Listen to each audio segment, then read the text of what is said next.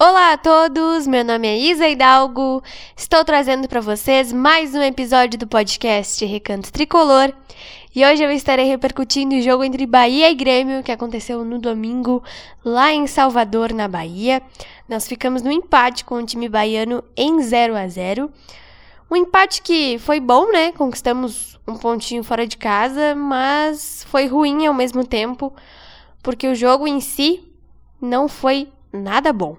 E além de estar falando sobre essa partida, eu estarei fazendo a projeção do próximo jogo do Grêmio nesse Campeonato Brasileiro da Série B, que vai acontecer na sexta-feira contra o Náutico lá na Arena, e estarei falando um pouquinho também sobre a renovação do Walter Kahneman.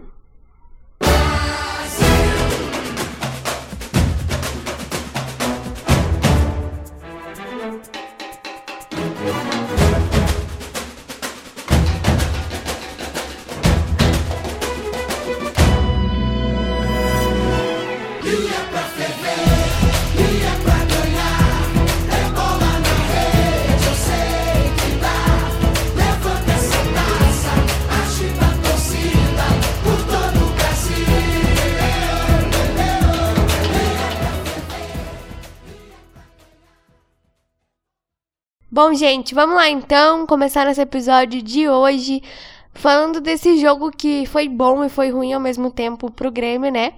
Como eu disse para vocês, a gente jogou contra o Bahia no domingo passado, lá em Salvador, e nós ficamos no empate em 0 a 0 com o tricolor baiano.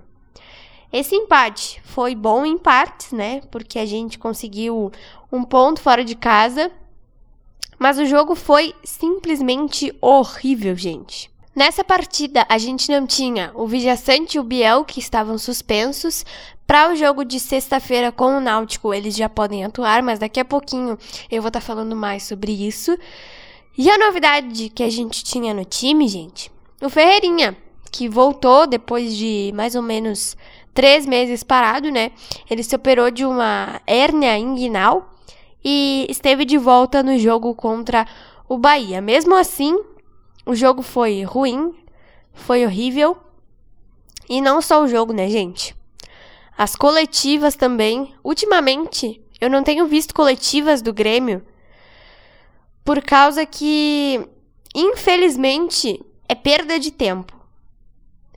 Gente, Roger foi perguntado sobre o ataque do Grêmio. O Grêmio tem a melhor defesa da Série B houve uma das melhores defesas, né? Nós sofremos só cinco gols nesse campeonato até agora. E aí o Roger uh, uh, perguntaram para ele, né, se ele se preocupava com o ataque do Grêmio. Ele disse que não tinha preocupação porque no jogo anterior o time criou muito. Agora eu pergunto para vocês: do que, que adianta criar oportunidade se a bola não entra em gol?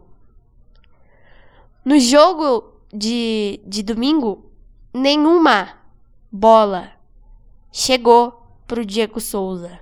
Nem uma.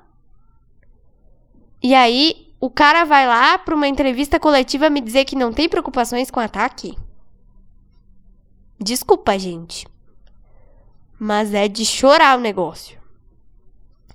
E aí depois dessa, vem o Denis Abraão dizer que todo jogo da Série B é um peladão. Quê? Como assim? Olha o Cruzeiro, gente. O Cruzeiro sobe esse ano tranquilo. O Cruzeiro engatou ali uma sequência. O Cruzeiro tá com 37 pontos no campeonato e o Denis Abraão vem me dizer que todo jogo da Série B é um peladão. Oi? Tudo bem que a gente tem times com muito pouca qualidade, gente. Mas não, não precisa, cara. Às vezes eu acho que o Denis Abraão toma umas, gente, e vai dar entrevista.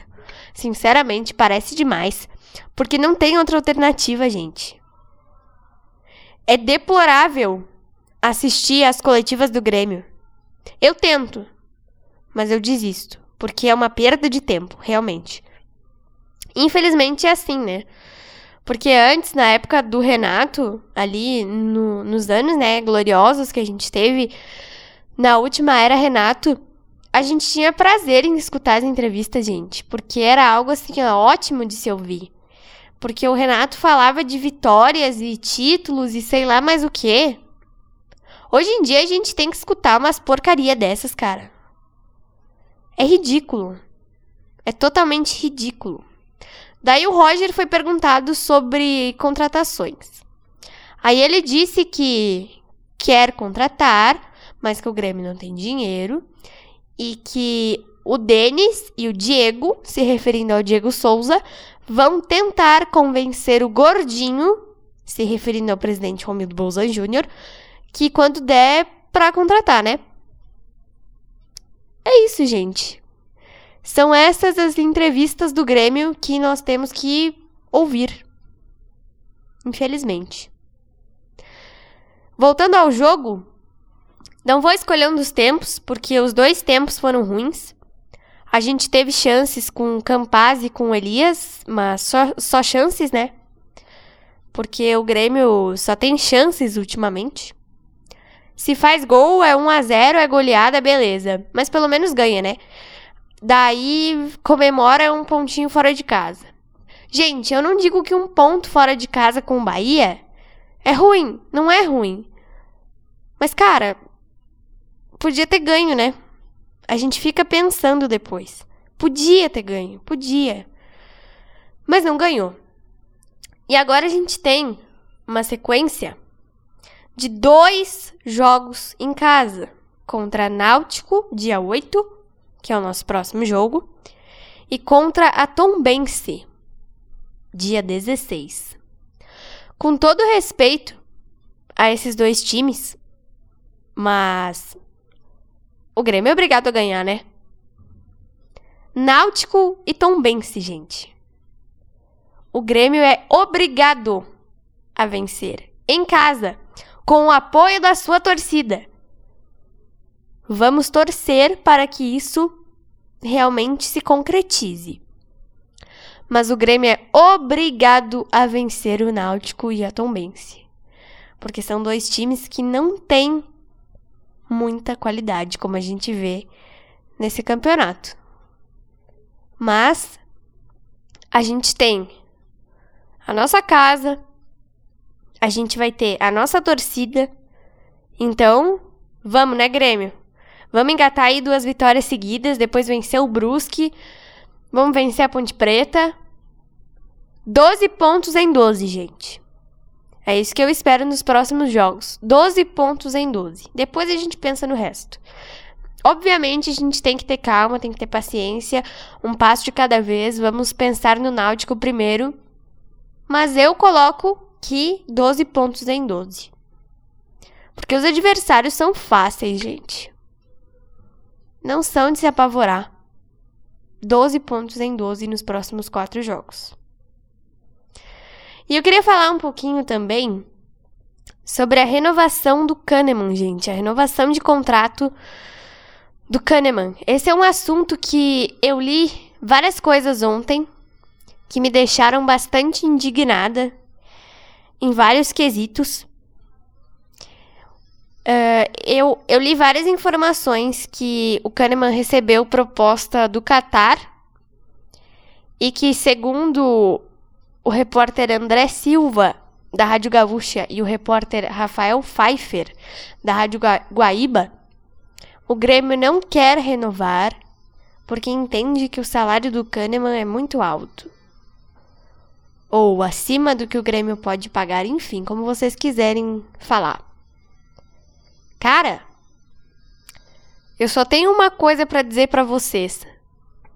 Kahneman e Jeromel são fundamentais agora, nesse momento.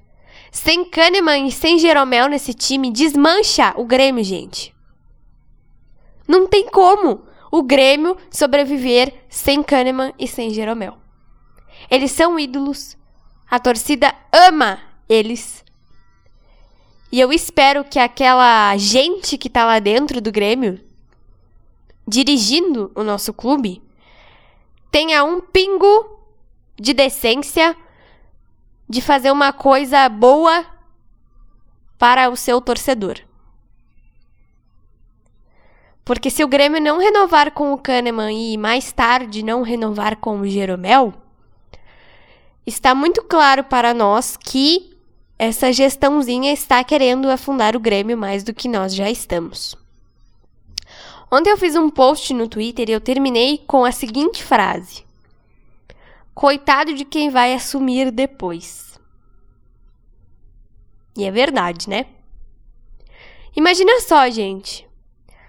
O presidente que vai assumir depois carregar uma responsabilidade do tipo não renovei com Kahneman e com Jeromel, ou melhor, a gestão anterior não renovou com Kahneman e Jeromel, que são ídolos.